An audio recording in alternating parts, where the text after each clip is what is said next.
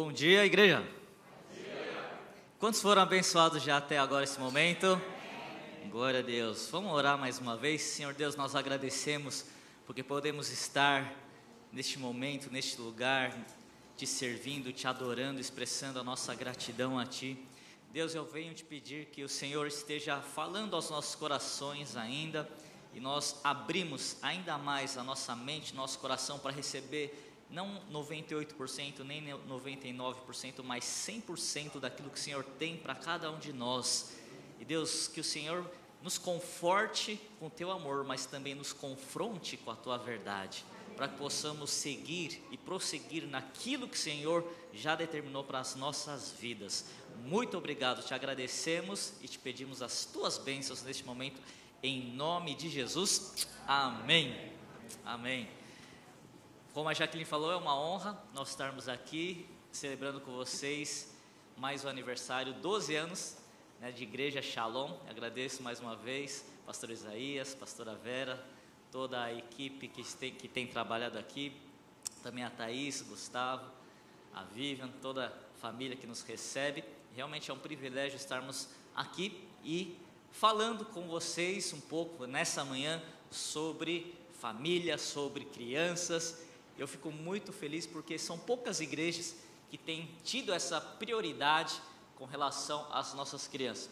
E já que nós, na verdade, de manhã nós começamos a conversar, sentindo no coração de falarmos algumas coisas, isso aqui nem estava programado, mas eu vou falar um pouco mais sobre o como que a gente pode ser pais intencionais.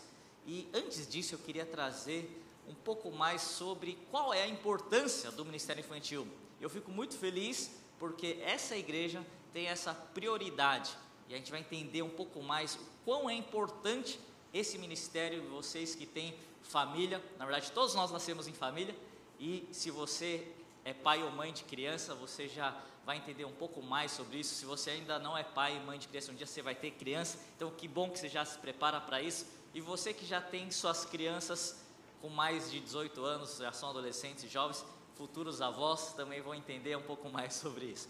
Então, queria trazer alguns dados aqui, na verdade, apenas dois dados, na verdade, três dados, para a gente entender o quão é importante o ministério de criança ou ministério infantil. Então, eu trouxe uma figura aí, na verdade, são duas figuras. Primeiro, um terço da população mundial é constituído de crianças. Você sabia disso? 27,7, 28% mais ou menos, arredondar aí para um terço da população mundial é constituído de crianças. O que significa isso? Que daqui 15, 20, 30 anos são as crianças que vão estar pautando tudo nosso, no nosso mundo. A economia, nos negócios, na política, na saúde, na ciência, na educação, são elas que também vão estar economicamente ativas, são elas que também dentro da igreja vão estar liderando a igreja. Hoje eu encontrei aqui um menino chamado, ele falou, ô oh, pastor Lucas Hayashi. Eu falei, oi, tudo bem? Eu te vejo lá na internet e eu não perco nenhum, nenhum episódio do Geração 52. Eu falei, que legal, qual é o seu nome? Meu nome é Felipe. Eu falei, Felipe, que legal. Fiquei muito feliz de conhecer o Felipe. Né? Ele está aí, o Felipe não? Oi? Sabe? Ah, ele sabe agora. Eu fiquei muito feliz e eu fiquei imaginando, é o Felipe, é o Bernardo, são essas crianças que daqui 30 anos vão estar liderando essa igreja. E a, e a gente começa a, a, Porque nós somos parte do reino de Deus.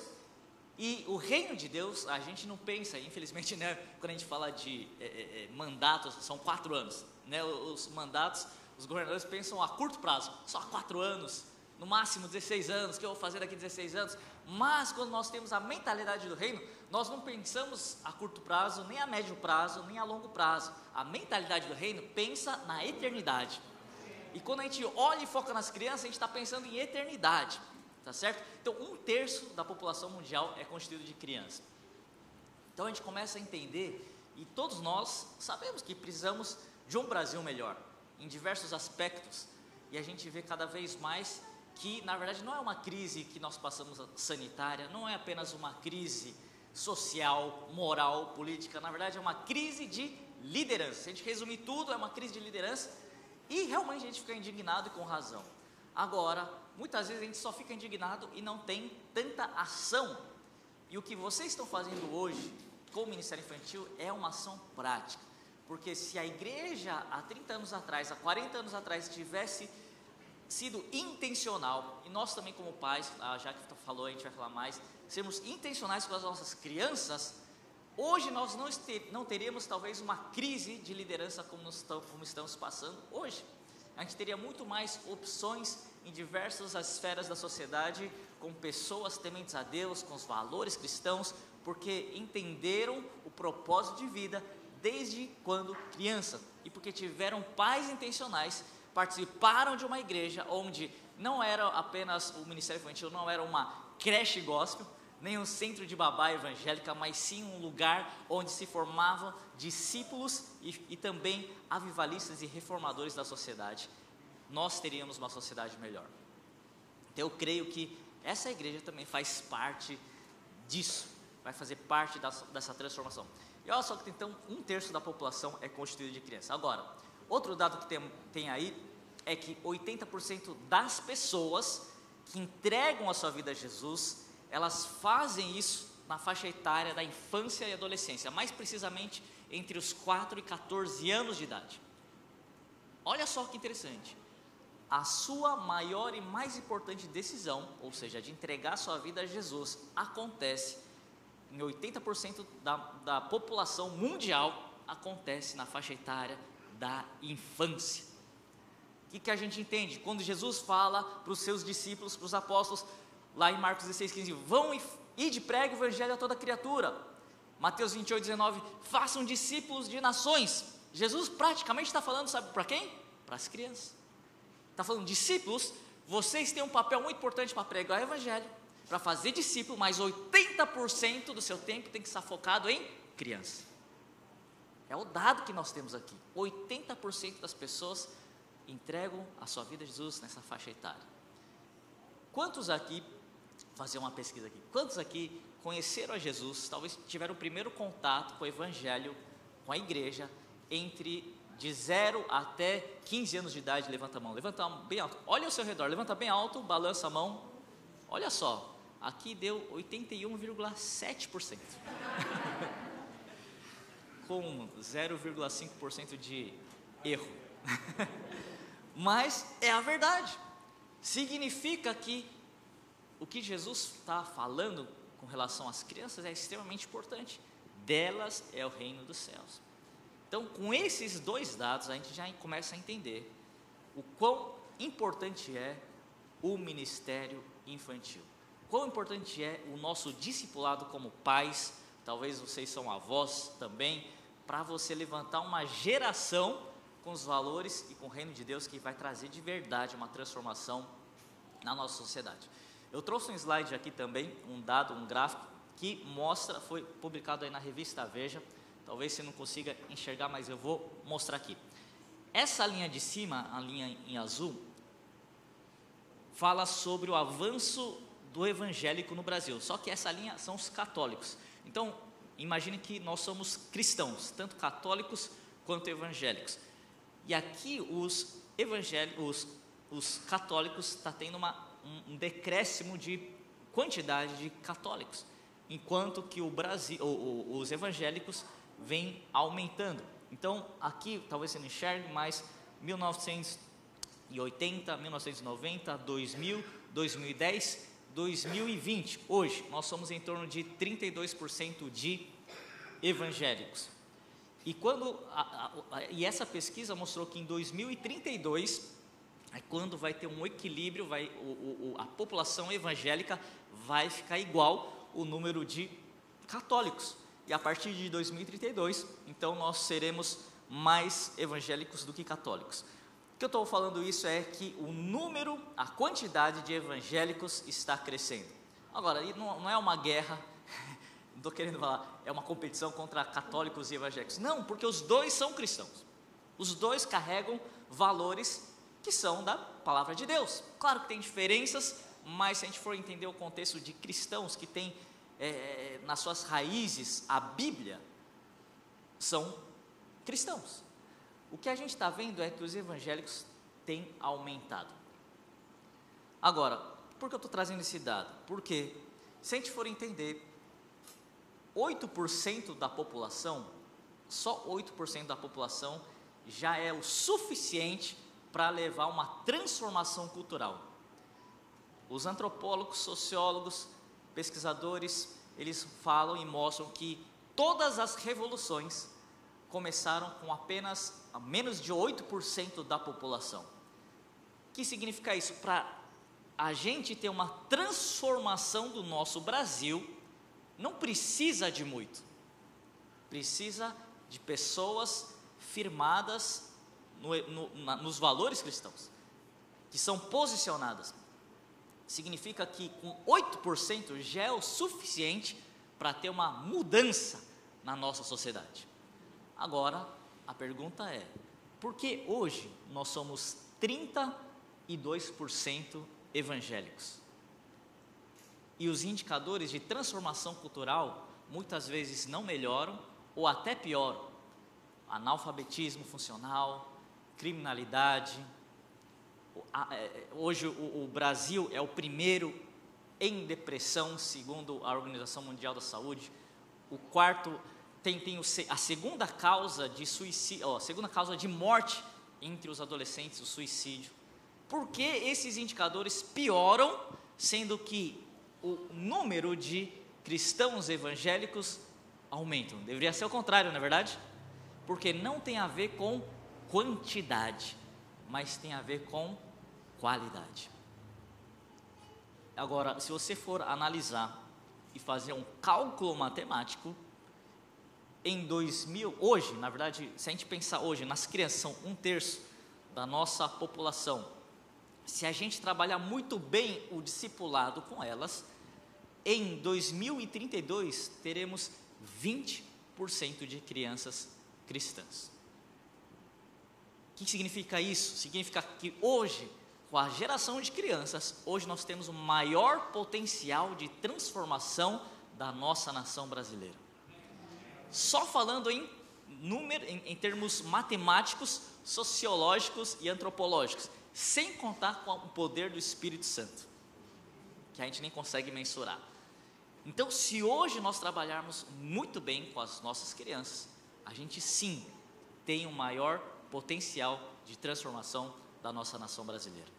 Eu fico muito feliz por pais intencionais aqui, por um ministério que se preocupa com as crianças e que investe nessa próxima geração, mas estamos investindo, na verdade, na transformação da nossa sociedade que nós muitas vezes estamos chorando, indignado com tantas injustiças e com tantas atrocidades e absurdos, mazelas sociais que a gente quer tanto ver um, um, uma reversão dessas questões.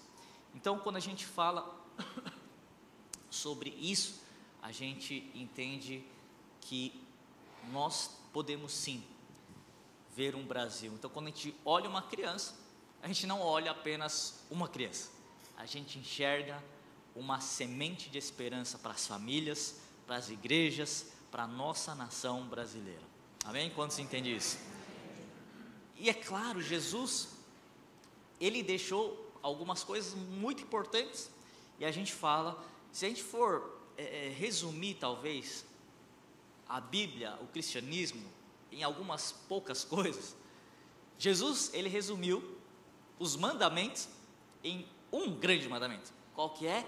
Amarás ao Senhor teu Deus de todo o teu coração, com todo entendimento, com todas as tuas forças, certo? E ao próximo como a ti mesmo, o segundo mandamento. Ele resume em um grande mandamento. Ame a Deus com tudo que você é. E ele deixa também uma grande comissão, que está lá em Marcos 16, 15 em Mateus 28, 19. Marcos 16, 15 fala: Ide pregar o evangelho a toda criatura. E Mar... tem a ver com você apresentar o plano da salvação. Em Mateus 28, 19 fala: Ide fazer discípulos de todas as nações. Ou seja, é o discipulado. É você evangelizar, mas você também cuidar. É você pastorear, é você é, é, é levar as pessoas a se parecerem como Jesus Cristo. Então são duas coisas muito importantes, a gente fala os dois grandes. O grande mandamento, amarás o Senhor teu Deus de todo o teu coração, com toda a tua força, com tudo que você tem. E o segundo grande é a grande comissão, os dois grandes. E quando a gente entende isso, a gente vê que tem tudo a ver com criança. A grande comissão nós vimos, 80% das pessoas que entregam sua vida a Jesus, ou seja, a grande comissão é basicamente para as crianças. E o grande mandamento também tem a ver com as crianças. Abra sua Bíblia aí em João capítulo 21. Quando Pedro, a gente sabe, Pedro nega Jesus três vezes, e quando Jesus encontra com Pedro, ele fala para Pedro: Pedro, você me ama? E Pedro responde: Sim, Senhor, eu te amo. E Jesus então responde: Apacenta os meus cordeirinhos. Primeira vez. Segunda vez, Jesus fala de novo: Pedro, será que você me ama mesmo? E Pedro responde: Sim, Senhor, eu te amo. E aí Jesus fala: Apacenta as minhas ovelhas. E na terceira vez também Jesus fala: Apacenta as minhas ovelhas. Mas veja só, a primeira vez que Jesus pergunta e Pedro responde, Jesus fala: Apacenta os meus cordeirinhos.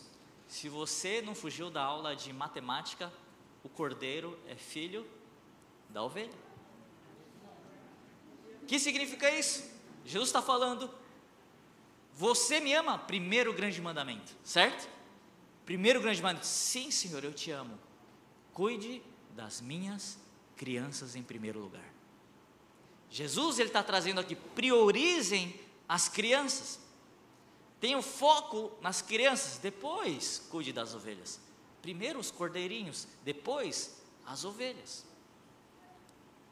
E a gente fala, se Jesus viesse hoje aqui encarnado em qualquer igreja, em pessoa, o primeiro lugar que Jesus ia não seria nesse culto aqui, seria lá no ministério infantil, no ministério de crianças. Jesus deixa muito claro a prioridade com as crianças. Diversas vezes os discípulos discutindo quem vai ser o maior do reino de Deus, quem vai ser o maior. Jesus pega uma criança e coloca: se vocês não, não se tornarem como uma criança, vocês não podem herdar o reino dos céus. Os discípulos uma vez estavam afastando as crianças de ter o um encontro com Jesus, de, os pais estavam levando as crianças para Jesus orar. Jesus fica indignado. Ele fala: Deixai vir os pequeninos, porque dos tais é o reino dos céus. Jesus, de novo, diversas vezes ele está trazendo: priorizem as crianças. Priorizem as crianças. Jesus deixa muito claro a prioridade para as crianças. Na nossa Constituição, artigo 227, fala em relação à priorização absoluta à educação, cultura, à saúde para as crianças. A nossa Constituição também prioriza as crianças. Jesus também já tinha priorizado as crianças. E o diabo, qual é a prioridade do diabo? As crianças também. Por isso, nós, como igreja, temos que obedecer aquilo que Jesus fala. Nós temos respaldo da nossa Constituição, mas temos também uma guerra espiritual contra o diabo. Por isso, nós temos que priorizar as crianças. Mais uma vez, nós ficamos muito felizes de estarmos falando isso, de pastor Isaías, pastora Vera cuidarem e priorizarem também aqui o ministério infantil. A Jaque já falou bastante, então, sobre como nós devemos, a importância dos pais serem intencionais. Eu vou falar um pouco sobre o como nós podemos, então, ser intencionais. E eu quero trazer principalmente em relação aos cinco Cs do Ministério de Crianças, o Ministério Infantil, mas lembrando, a grande comissão que Jesus deixou, 80% para as crianças, mas isso reflete para todos os adultos também. Então, isso serve para crianças, isso serve, vocês têm células, né? Serve para células, serve para, enfim, para o nosso discipulado intencional. Claro que nós estamos falando aqui especificamente com as crianças. Então, a Jaque já falou muito sobre qual é o nosso chamado, que é o primeiro C. Fala comigo, chamado. Então, esse é o primeiro C. O nosso chamado como pais, o nosso chamado como criança, como, como igreja, é, se você esquecer tudo, lembra de resumir isso. Os dois grandes, ama a Deus em primeiro lugar. E aí, obviamente, você vai ter que cuidar, apacentar as ovelhinhas, as crianças. Segunda coisa, a grande comissão: pregar o evangelho a toda criatura, mas também discipular muito bem as gerações. E quando a gente fala em discipular, a gente entendeu para o Ministério Infantil que a gente, esse, essa é a visão que Deus nos deu para discipular as crianças com esses cinco Cs que a gente consegue resumir muito bem. Então, chamado vocês já entenderam como pais, como igreja, para discipular as próximas gerações. Então, já vamos passar aqui para o segundo C, que é conectar. Fala comigo. Conectar. conectar. E tudo que a gente faz, claro, a gente traz uma base bíblica. E a primeira pessoa que conectou com a gente, quem que foi? Deus. Lá no jardim do Éden, não foi o homem que buscava Deus. Primeiro foi Deus que na viração do dia ele ia e conversava com o ser humano. Já pensou sobre isso? A gente busca Deus, mas quem tem mais interesse em relacionar conosco é o próprio Deus. Tanto é que ele mandou Jesus. E lá em Filipenses capítulo 2, a partir do versículo 5, fala que nós tenhamos esse mesmo sentimento que Cristo, que mesmo sendo Deus, não usurpou ser igual a Deus, mas ele tomou a forma de ser humano e fez servo, ou seja, Deus saiu do seu trono e pisou nesse chão aqui, no planeta Terra. Ele se identificou, ele se conectou com a gente. E nós, como pais, precisamos também muitas vezes sair do, do, do, do da posição de adulto, claro que nós somos adultos, mas para a gente conectar com as nossas crianças. Claro que a gente precisa orar por elas, claro que a gente precisa ler a Bíblia com elas, ensinar a palavra de Deus, mas tão espiritual que orar, que jejuar, é você se conectar com as crianças. Assim como Jesus, ele desceu e pisou o mesmo chão que a gente, ele se identificou com a gente. E como que nós conectamos com criança? Brincando. Já pensou que você, pai e mãe, tão espiritual quanto orar, ler a Bíblia, é você brincar com a sua criança? Tem um, um, um estudo que fala que a média de tempo que um pai tem com seu filho por dia, a média de tempo é de 36 segundos. 36 segundos. E cada vez mais, por causa da tecnologia,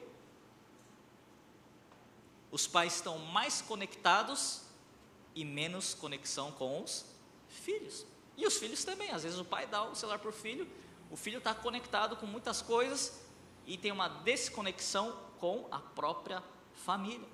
A gente fala, né, a internet ela aproxima os que estão distantes e afasta os que estão mais próximos.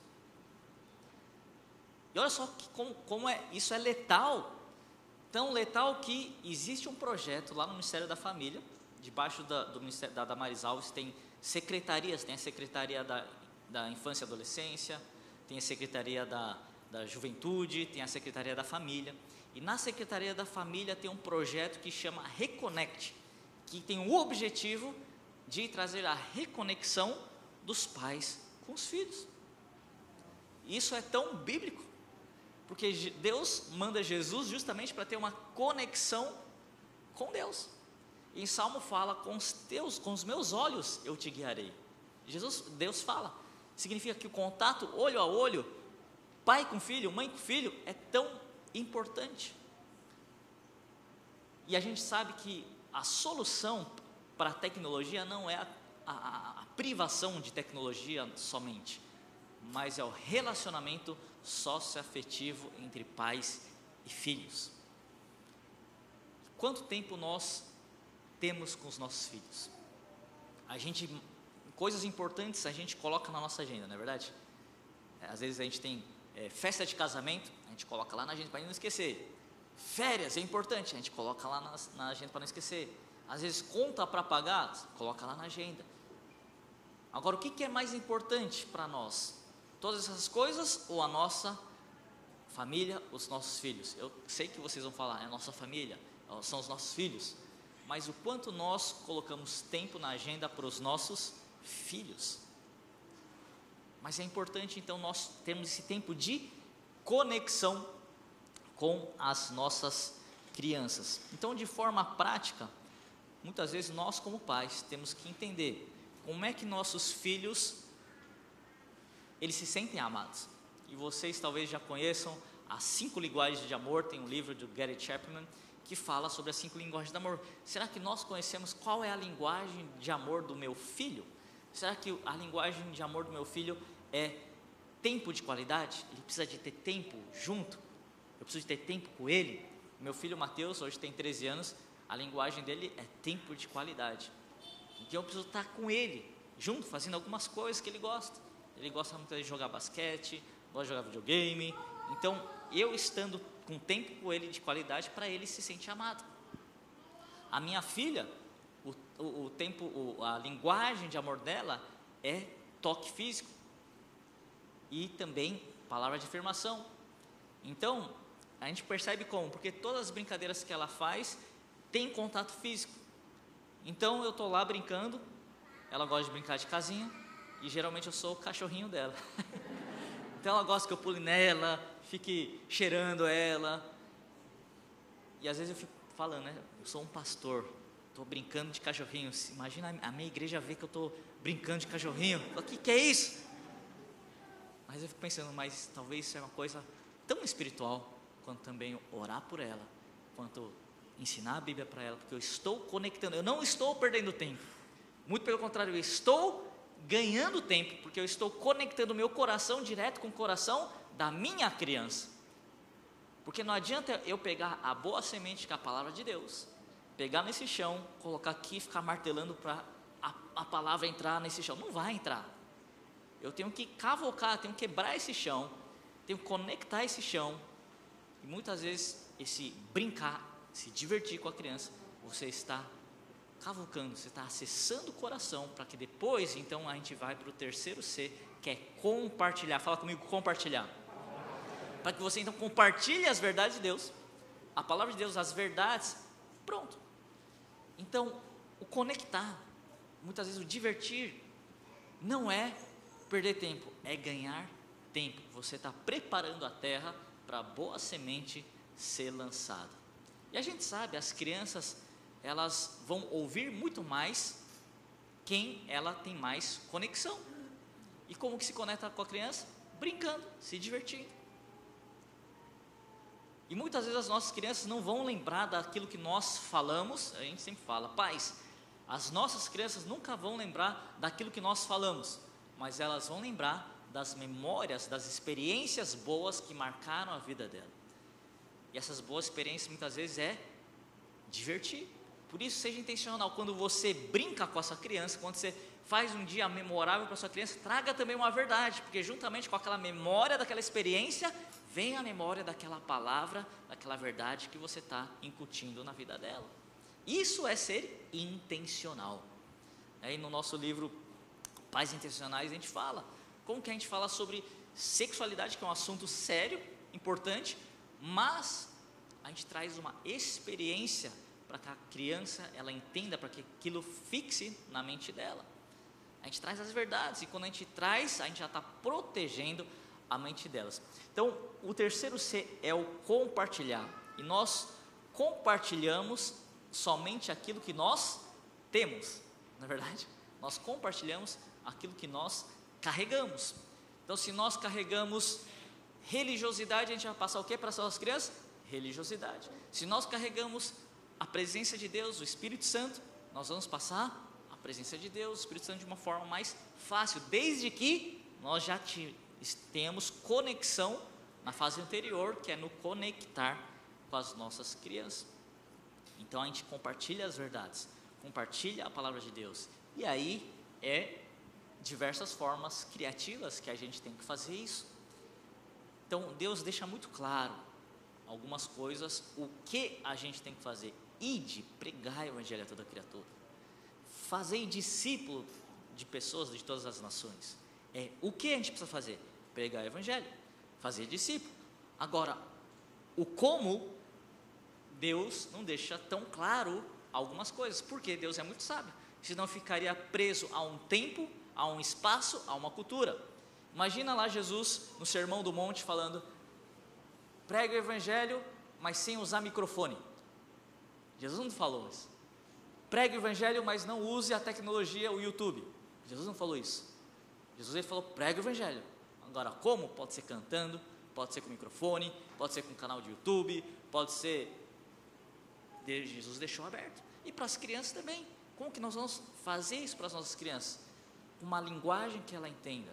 Claro que as verdades de Deus são imutáveis. A palavra de Deus, a própria palavra fala que céus e terra passarão, mas a palavra de Deus jamais passará. Ela permanece para sempre. Mas a forma que nós comunicamos para as nossas crianças, isso muitas vezes vai mudar. E aí nós temos que ter a criatividade, porque as nossas crianças crescem e à medida que elas crescem, elas têm um nível de conhecimento maior e a gente tem que trazer mais conteúdo.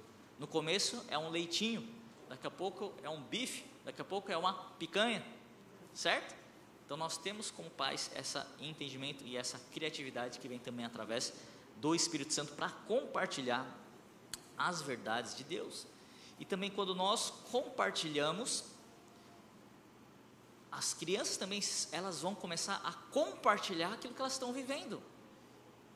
Muitas vezes na escola. São coisas talvez que elas passam de experiências ruins, mas que muitas vezes nós pais nós não temos conexão com ela, e porque nós não temos conexão com ela, nós não compartilhamos, e por não compartilhar, não sente o direito de também compartilhar de volta aquilo que elas estão passando. Então, será que nós estamos conectando? Será que nós estamos compartilhando? E claro, é importante compartilhar as nossas vitórias, os nossos sucessos, isso traz cada vez mais admiração por ela, por nós. Mas quando nós também compartilhamos vulnerabilidades, claro, tem que ter sabedoria, mas quando nós compartilhamos que nós somos falhos também, quando nós contamos certas vulnerabilidades, isso traz cada vez mais conexão com as nossas crianças. E é interessante que a gente fez esse caderno de devocional, e, é um caderno muito simples, que fala, todas as páginas tem, primeiro tem um plano de leitura aqui, de alguns versículos, e cada página tem escrito aqui, a leitura de hoje, então coloca lá o versículo, a data, tem uma pergunta que é muito simples, como você se sente hoje? E a criança escreve: Ah, me sinto alegre, me sinto triste. Motivos de gratidão, porque a gente tem que estimular o motivo de gratidão. Aí copia um versículo aqui que ela achou importante. Depois da leitura de hoje, que oração você quer fazer? Então, incentiva ela também não só a ler, mas ela se relacionar através da oração. E quais atitudes você pode tomar depois da leitura de hoje? Coisa simples. Agora, o que foi muito interessante é que três pais, dois da nossa igreja, de crianças de 11 anos, vieram falar com a gente: Ô Lucas, você não sabe o que que isso, o que que esse caderno devocional livrou a nossa filha de um possível suicídio. Eu falei: O quê? A sua filha? Eu falei, é, porque a gente conhece ela. Porque ela escreveu no dia: Como você sente hoje? E a mãe pegou o caderno e começou a dar uma olhada nos dias. Hoje me sinto muito triste, porque na escola estavam fazendo isso e isso comigo. Próximo dia, hoje me sinto assim, assim, assado, com depressão. Hoje sinto vontade de tirar minha própria vida. Mas aí ela leu, João 15,15: 15, Não te chamo mais de servo, mas de amigo. E ela escreveu: A partir de hoje, eu entendi que Deus é meu amigo, não importa se eu tenho amigo na escola ou não, eu entendi que Deus está comigo. E, por, e, a mãe leu, viu aquilo, só que ela nunca tinha compartilhado aquilo de volta com os pais, porque os pais também não tinham conectado com a criança e não tinham compartilhado com ela, então a criança não tinha com quem compartilhar, ela estava compartilhando diretamente com Deus, mas o próprio Deus, através do devocional que ela tinha, começou já a tratar questões de depressão, talvez, e talvez um possível suicídio. E a gente falou Brasil, no Brasil, em adolescentes, a segunda causa de morte entre adolescentes é suicídio. E não começa na adolescência, começa quando? Na infância. Olha só como é importante nós sermos intencionais para compartilhar as verdades da palavra de Deus, para que a gente possa trazer a palavra que vai trazer a transformação nas crianças. E a gente começa a pensar, né? A gente teve um, a nossa conferência de Ministério Infantil semana passada e uma num, num, num lab, num, num mini workshop que a gente tem, uma pessoa perguntou: Mas pastor, será que uma hora no Ministério Infantil é possível fazer tanta diferença com relação a 150 e poucas horas durante a semana? Aí uma, uma aí eu falei, é possível sim, porque uma moça que estava lá, falou, Lucas, eu passei um vídeo para você de uma menina chamada Ana. Ela veio, era visitante na nossa igreja, veio pela primeira vez na nossa igreja.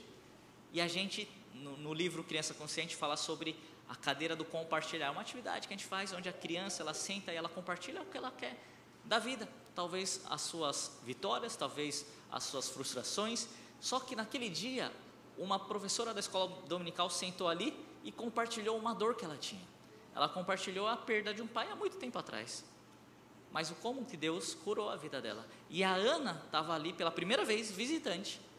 O pai dela tinha falecido há uma semana atrás. E aí ela falou que foi, depois daquilo, foi um, um, um, uma cura da alma da vida dela. E depois falaram que elas deram um, um abraço coletivo na Ana.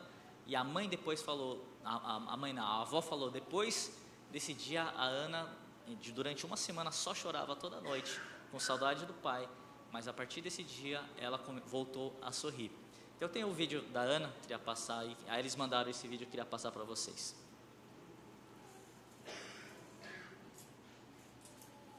Acho que tem um. Oi, meu nome é Ana.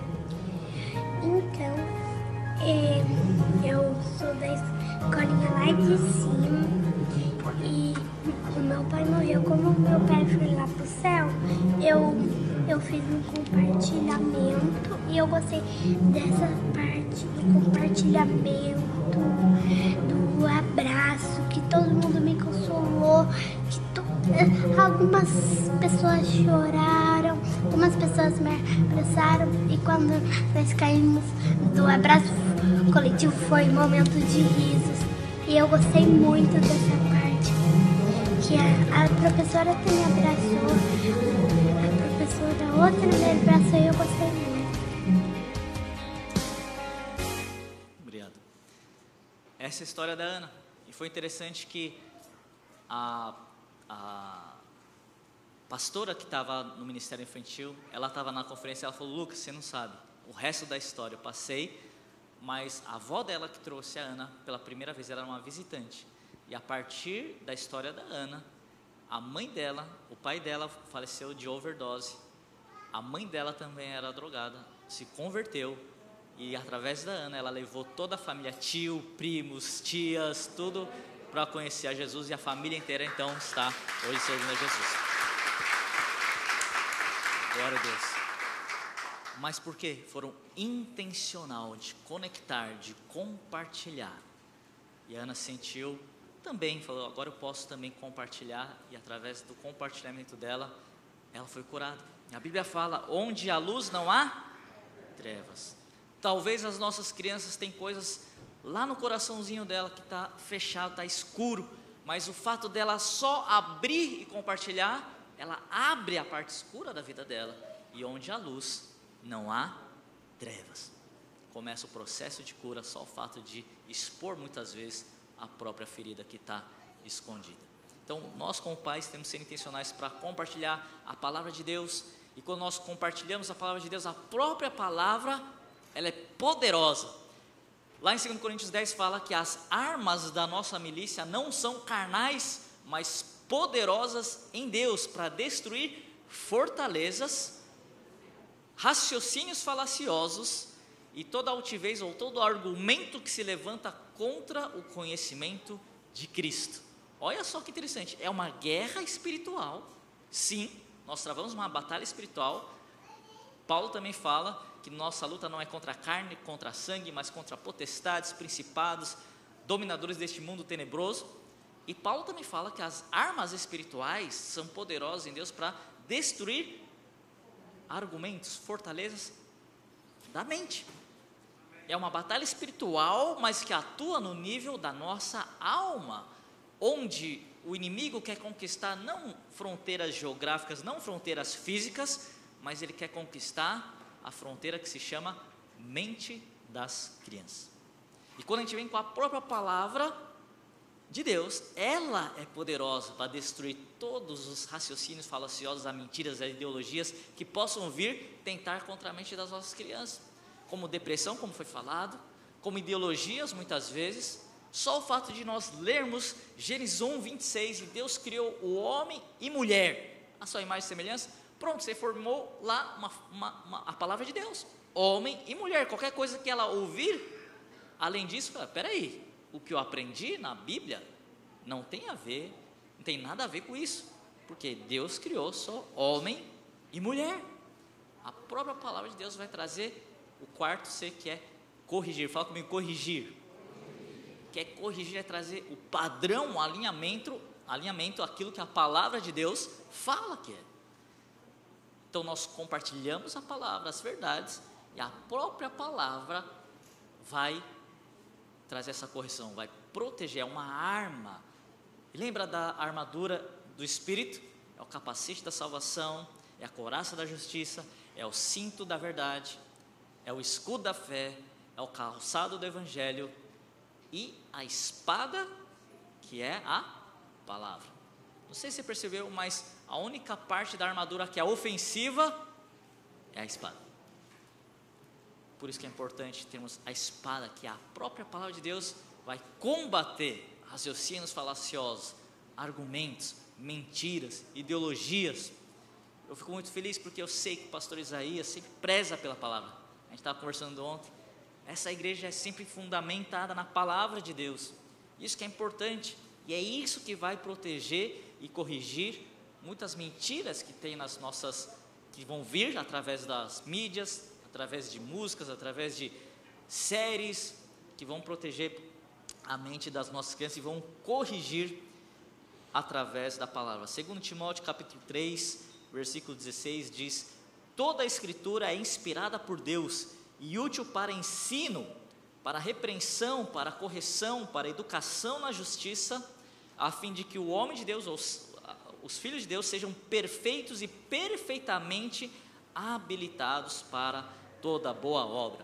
A palavra de Deus vai nos ensinar, nos confrontar, nos corrigir, nos instruir na justiça para que cada um de nós, para que as nossas crianças sejam perfeitas e perfeitamente habilitadas para toda boa obra. E como a Jaque falou, as nossas crianças são como flechas.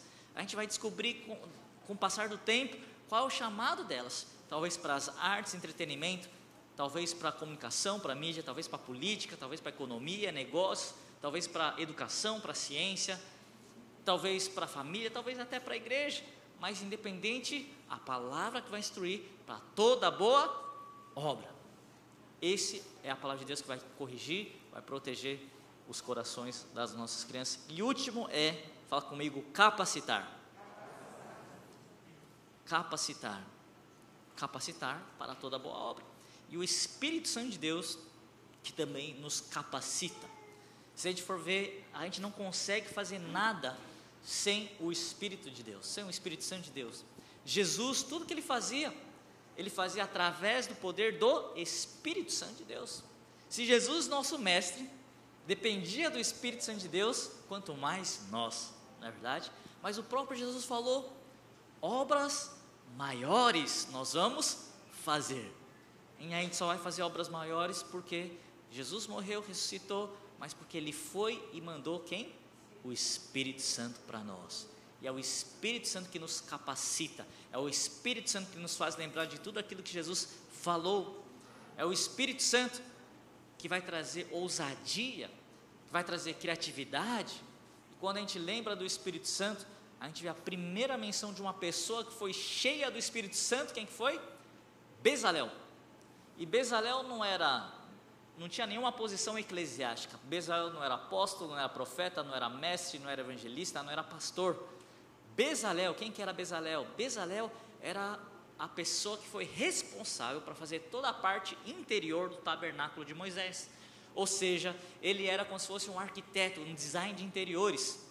um engenheiro, um artista, que ele trabalhou também com a decoração interna, em talhas de, eh, com engastes de, de ouro, de madeira, tudo aquilo que estava dentro do tabernáculo de Moisés. Significa que Deus precisou encher do Espírito Santo a vida dele, para ele estar cheio de criatividade e excelência. E criatividade e excelência são duas características, dois princípios tão importantes para nós hoje, porque o mundo está precisando de muitas soluções criativas para a economia, para a saúde, para a educação, e só através do Espírito Santo de Deus que nos enche e nos capacita e vai capacitar as nossas crianças também para trazer a transformação para a nossa nação brasileira. Então, quando nós entendemos o nosso chamado como pais, como igreja, como ministério infantil, nós falamos: Uau, é, é, nós temos esse potencial de transformação em nossas mãos. Então, nós precisamos conectar com as nossas crianças, para poder compartilhar as verdades da palavra de Deus, que vai, a própria palavra vai proteger, vai corrigir, trazer um alinhamento que tem na palavra de Deus. E nós vamos entender que só através do Espírito Santo nós vamos ser capacitados e também as nossas crianças vão ser capacitadas para trazer soluções criativas para a nossa nação brasileira. Quantos creem nisso? Amém? Fique de pé, vamos fazer uma oração para nós encerrarmos. Se você puder, faça assim com as suas mãos, se apresentando diante de Deus. Senhor Deus, eis-nos aqui como igreja, corpo de Cristo, como pais, como ministério infantil, como ministério da infância. Deus, nós entendemos o nosso chamado, a grande responsabilidade, mas ao mesmo tempo, Deus, o potencial que o Senhor entregou nas nossas mãos hoje, através das nossas famílias, através da nossa igreja, através dessa igreja Shalom que completa 12 anos, que significa a maturidade, o teu governo, Sim, Deus, e nós apresentamos diante de Ti como esses guerreiros que vão investir cada vez mais nas próximas gerações. Deus, que o Senhor possa estar alargando a nossa mente, o nosso olhar, para que possamos enxergar não só a curto, médio, longo prazo, mas para a eternidade, enxergar o que o Senhor tem algo além dessas quatro paredes da igreja, que o Senhor nos chama, nos levanta a ser eclésia, os chamados para fora. E Deus nos dê cada vez mais sabedoria, criatividade para nós conectarmos com as pessoas, para falar, para ir e pregar o evangelho a toda criatura. Mas também Deus nos capacita a fazer discípulos de nações, mas a começar da nossa casa, da nossa família, da nossa igreja. Deus, queremos estar sempre prontos, preparados para ministrar a tua palavra. Como a tua palavra diz, quer a tempo ou fora de tempo, em qualquer momento, Deus, nos use para sermos cartas vivas, resplandecendo a tua glória. Que as nossas atitudes possam resplandecer aquilo que nós temos dentro de nós, que seja a tua palavra, Deus, para que possamos trazer a correção um alinhamento à justiça de Deus, o padrão celestial. Como a tua palavra diz: Não vos conformeis com este mundo, com este século, mas transformai-vos pela renovação do vosso entendimento, para que a gente possa experimentar qual seja a boa, perfeita e agradável vontade de Deus. Sim, Deus, eis-nos aqui. Que o Senhor esteja nos enchendo cada vez mais do Teu Espírito Santo, nos capacitando com autoridade, com ousadia, e conforme a tua própria palavra fala, que o teu amor é derramado através do Espírito Santo, e que este amor, que afasta todo medo, este amor que é mais forte que a morte, este amor possa ser conhecido através das nossas vidas, que o mundo conheça que existe um Deus nessa nação brasileira, que toda língua confesse que só Jesus Cristo é o Senhor do nosso Brasil. Eis aqui, Senhor Deus, nos use, nos capacita. Nós nos abrimos e nos colocamos à tua disposição. Que o Senhor faça o teu querer nas nossas vidas e através das nossas vidas, da tua igreja. Nós te agradecemos Em nome de Jesus, amém. Amém. Glória a Deus.